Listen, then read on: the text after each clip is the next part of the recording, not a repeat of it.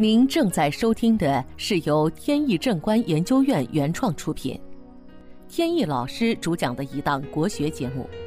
这里以真实案例的形式，摒弃晦涩难懂的书本理论，力求呈现一堂不一样的文化讲座。今天跟大家分享一个房子与工作的案例。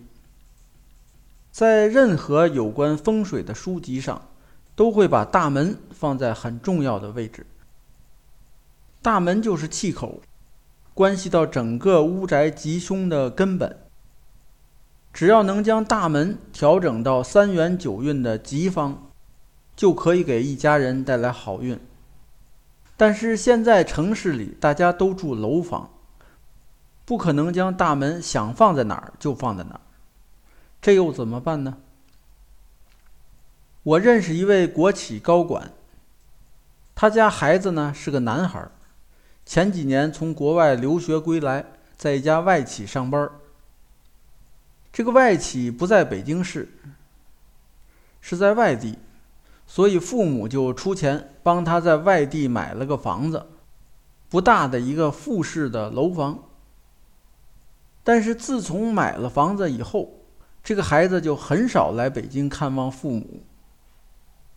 其实这两个城市离得并不远，开车两个小时就能到。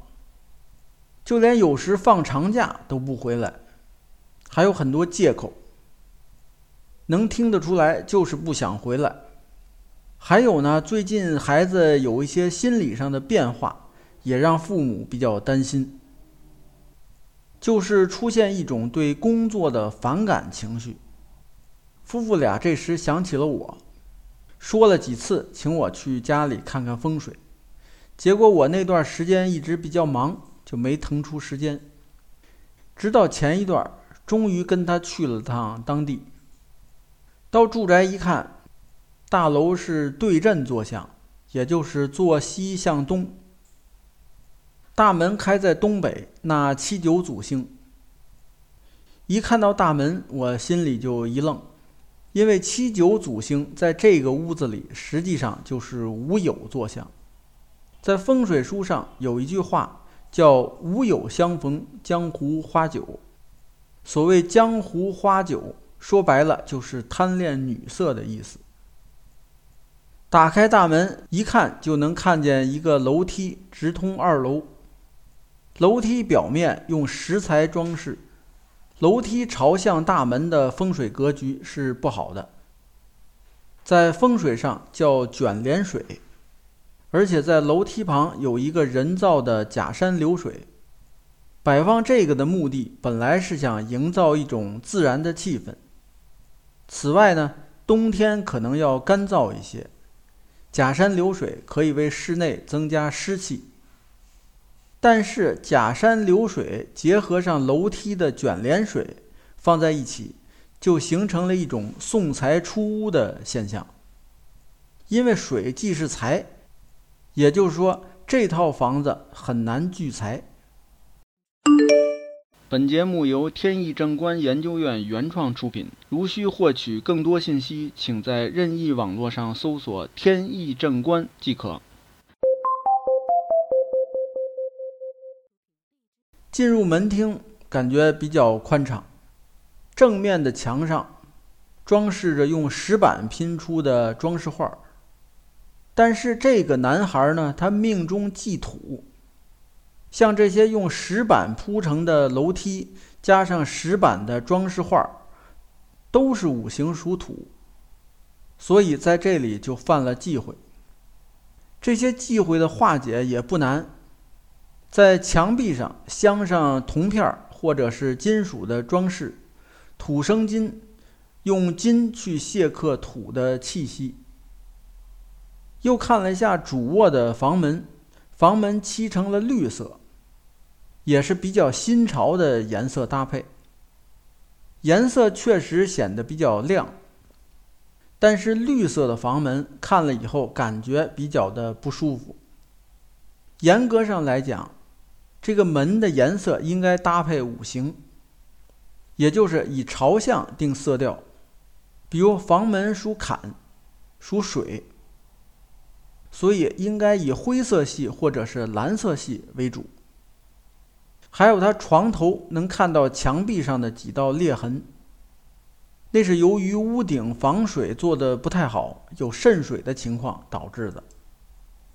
还有天花板上露出了一段横梁，横梁以及裂纹都会影响人的睡眠，以及思维能力这些等等方面。所以我强调，屋顶上的防水必须马上修理。裂纹也得尽快弥补，还有床头要加一个柜子或者是屏风一类的，再把床挪一下，把横梁躲开。不过这些都是小问题，他家的大问题还是在大门上。刚才说了，大门是七九祖星逢江湖花九，加上朝向门的楼梯，还有假山流水。这几个方面结合起来，就形成了叫金水多情、贪恋花酒这样的格局。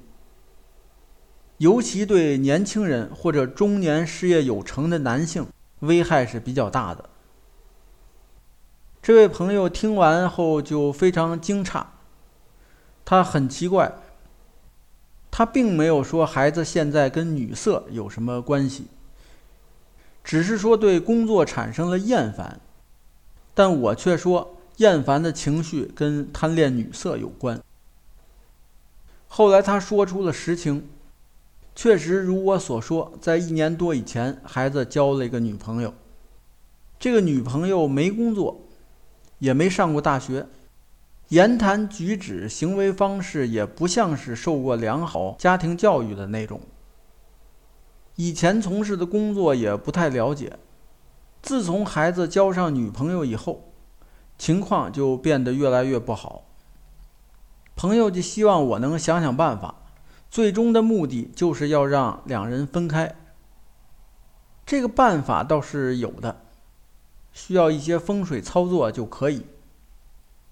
听到这里，有人可能会问：老话讲，宁拆十座庙，不毁一桩婚。拆散一对有情人总是不太好吧？老话确实是有道理，但是老话里说的是一对夫妻，他们已经结合，如果有了纠纷，肯定是应该劝和的。但是今天的情况不一样，两个人现在首先并没结婚，并且由于某种原因，不一定是女方的原因。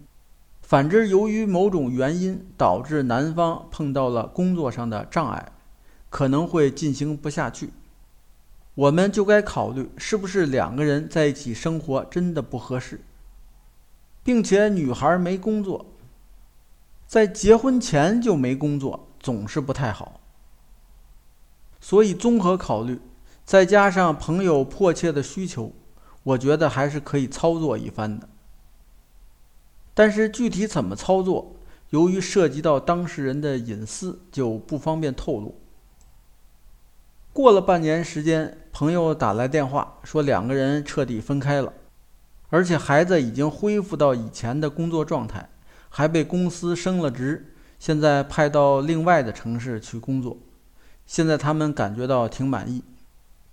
好，本期节目到此结束。这个专辑是由天意正观原创出品。天意老师播讲，如有问题，欢迎在节目下方留言，我们会及时答复。感谢大家收听，朋友们再见。